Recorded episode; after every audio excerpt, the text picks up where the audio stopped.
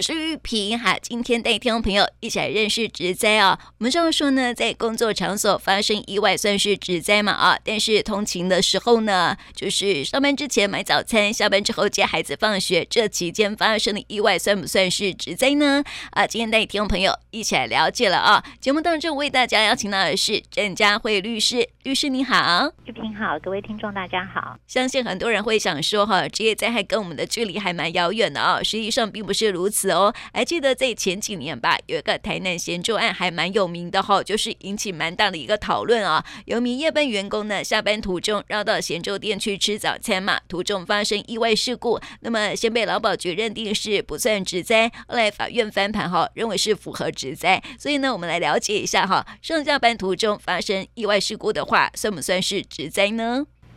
这个是很多呃民众都很关心，其实呃不要说一般劳工关心，好，一般的雇主也很关心这个问题，因为雇主会心里觉得说，哎，这个不是我的这个呃，就就是说我我的呃职务的内容，不是我工作内容，好，那这个部分到底这个时候呃雇主要不要负责？好，应该是这样讲，我们对于上下班通勤的部分，目前会认为是这个职业灾害。好，那主要是因为这个是跟你的这个呃工作会息息相关，所以他虽然认定这是这个职业灾害，但是我们还是要注意，就是说呃有些人就会像刚刚主持人讲，他如果临时绕去接小孩呢，好，或者他绕去吃东西呢，好，或者他绕去看个朋友呢，那这样子的范围是无限扩大。他说：“哎，我五点下班，结果呢，我我这个呃五点三十啊，先去接小孩，然后呢五点四十就先去买个菜哈，那可能回到家六点半。好，那你一路绕全部都包括在内吗？那雇主会非常的担忧。哈，所以目前呃我们认定的这个呃，如果要认为是上下班途中属于职业灾害的话，必须要是在啊、呃、你的这个上下班途中的这个直接道路哈，那你中间不能够转去做其他的呃这些事物。所以刚刚讲的。”如果是有接小孩好，或者说我去买菜，那原则上就会被呃这个剔除。Oh. 那嗯是嗯，那如果说顺路呢？要看呢、哦，就是说呃，如果说我我们是顺路早上买一个早餐。好，比如说，呃，我今天从甲地到 A 地，我没有再绕到这个其中的 C 地去，没有绕到 B 地去。好，那原则上上班途中停下来买一个早餐，原则上应该还会认定是在这个呃这个呃职灾里面。其实另外一个哈、哦，民众可能忽略的问题是，如果我今天是闯红灯，好，我今天是超速，那雇主还要不要负责？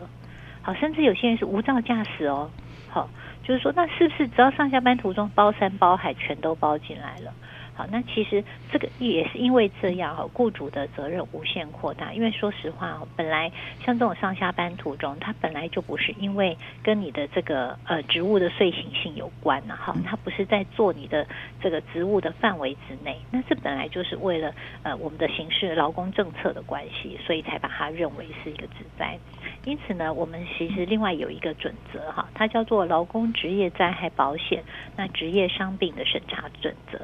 那这个主要是在这个劳保时的时候的适用。不过呃，有很多法官在认定是不是职业灾害的时候，都会当做一个参考。好，那这个准则里面，它有规定的几个，我们觉得一般民众也要很注意。一个就是说，像我们刚刚讲的，如果你是无照驾驶，好，你没有领有职业这个驾驶执照的话，啊。一般驾照都一样哈，没有领有这个驾驶执照，你来驾车就无照驾驶，那他会被剔除，就不认为是职业灾害。那像刚刚讲的，如果你是闯红灯，也会被认为不是职业灾害。闯平交道，好，或者说现在有些人他嗯考了驾照，但是被吊销或被吊扣，吊销吊扣的期间你来驾车，也会被排除。还有什么？还有吸毒的。好，或者是说，其实另外一个会很容易，呃，大家会触犯就是蛇行。好，我们甚至有碰过是蛇行在路上禁忌的，那甚至还有一个是，比如说不遵行方向。好，比如说很多人他会这个超速，严重超速以后，他就会呃冲到逆向车道，这种状况都有可能。好那再一个就是说，非日常生活所需的私人行为，就是像刚刚讲的，好，就是说你不是日常生活所需，因为不，我们刚刚讲你在上班途中买个早餐，好，原则上还有可能。但是你如果说我特别绕去接小孩，好，绕去买菜，好，那这个可能就会被排除。所以这个真的民众要非常注意。嗯呃，但是我们上次说到说那个呃咸州事件哦，那好像有绕路哎，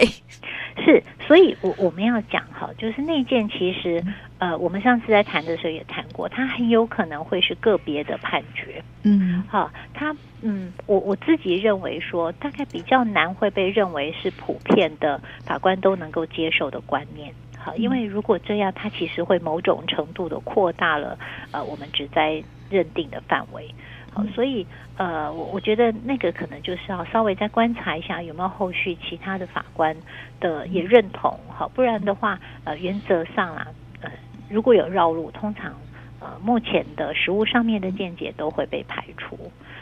嗯，对，那还有个问题哦，就是说，呃，上下班的时间哦，是不是也会纳入考量？哈，就是说，有些员工哈，他可能就是提早出门上班，那好像就是说，提早的时间比较早一点点哈，好像是一两个小时，所以这算不算是合理的？好，要在合理的时间，就像主持人讲的，提早到一两个小时，好像没有这个必要性。就是说，他要能够说明为什么他需要提早到一两个小时。好，如果他能够说明，比如说，哈，呃，像我们台南，呃，固定会有，比如说，呃，三四月，那或者是说年底，他会有很多的绕境活动。嗯，那绕境活动如果已经确定这个绕境会在你上班的必经途中，你因此可能提早个三十分钟，为了要避开，或者提早个三十分钟，就是让他能够这个堵车时间。好，那你能够做合理的说明，我觉得基本上应该还是会被认定是一个合理的上下班途中。可是如果比如说你就是呃八点上班，可是你要六点出门，也没有任何其他的你可以说明的状态，那你说这样子的时候发生的呃这个职业呃发生的这个灾害，是不是会被认定是职业灾害？我觉得他可能被排除的几率就比较大。嗯，所以这个民众自己要衡量，因为每个个案的状况不太一样，但是它有个大原则，就是说你的提早或者是延后，你要是一个合理的范围。嗯，那呃，然后呃，我我可以讲一个例子，就是说，嗯，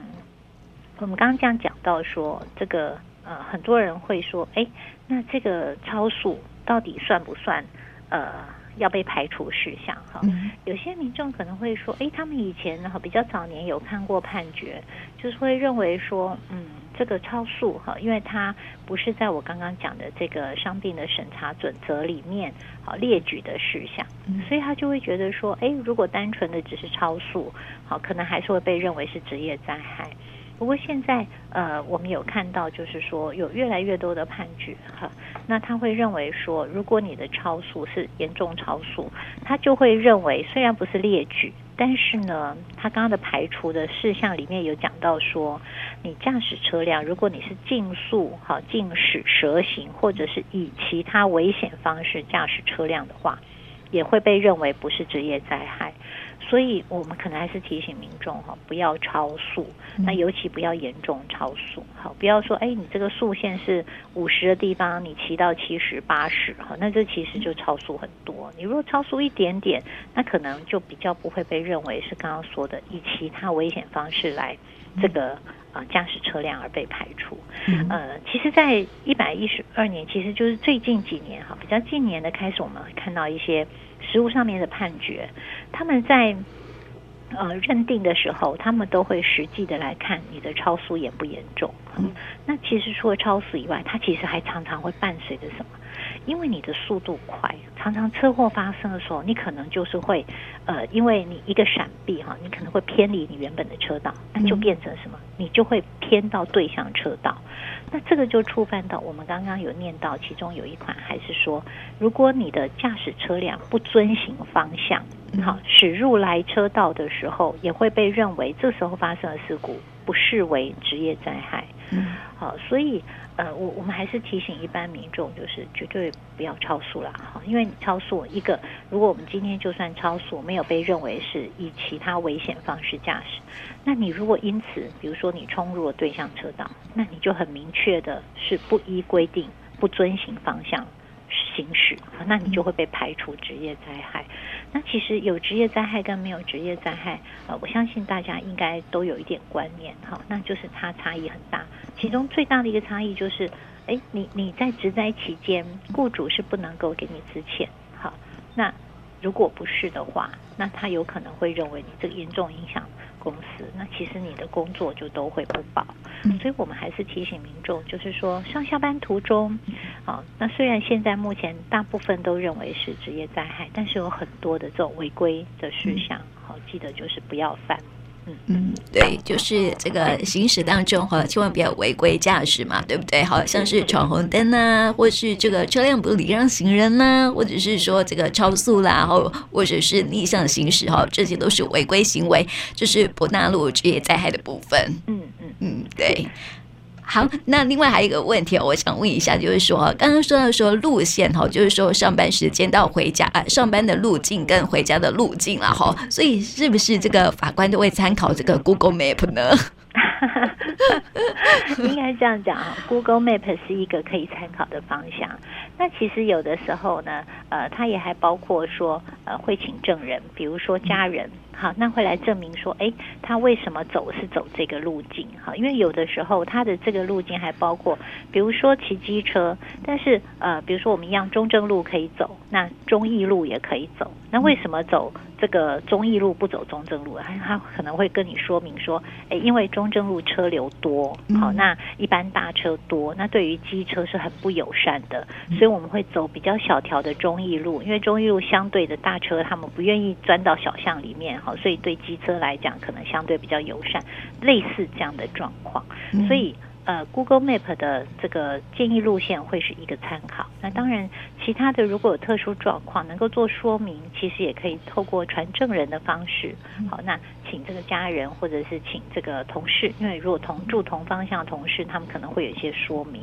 好，那也可以来呃协助认定说这个是不是在一个上下班的途中。嗯，对。所以我们刚刚提到说哈，这个适当的时间呐、啊，还有路径啊，还有说是不是这个日常必须啊，就是有一些私人生活的一个行为哈，呃，可能就是呃会去定义说是不是职业灾害的部分了哈。所以呃，就像我们平常在呃路上会加油嘛，有时候会绕路加油，对不对？所以这也是必须的行为。好，要看啊，如果说你今天。已经是没办法了哈，比如说你已经亮起红灯了，那你必须要这个绕去这个呃加油站哈。那呃如果没有加油，你可能就会抛锚在路上，那这个当然是合理。可是如果说你今天的这个油表其实呃比如说还四分之一格，你其实没有这个必要性好，那所以这时候你突然的转向了，那另外去加油，那可能就会被认定啊，你这就不一定是在上下班途中。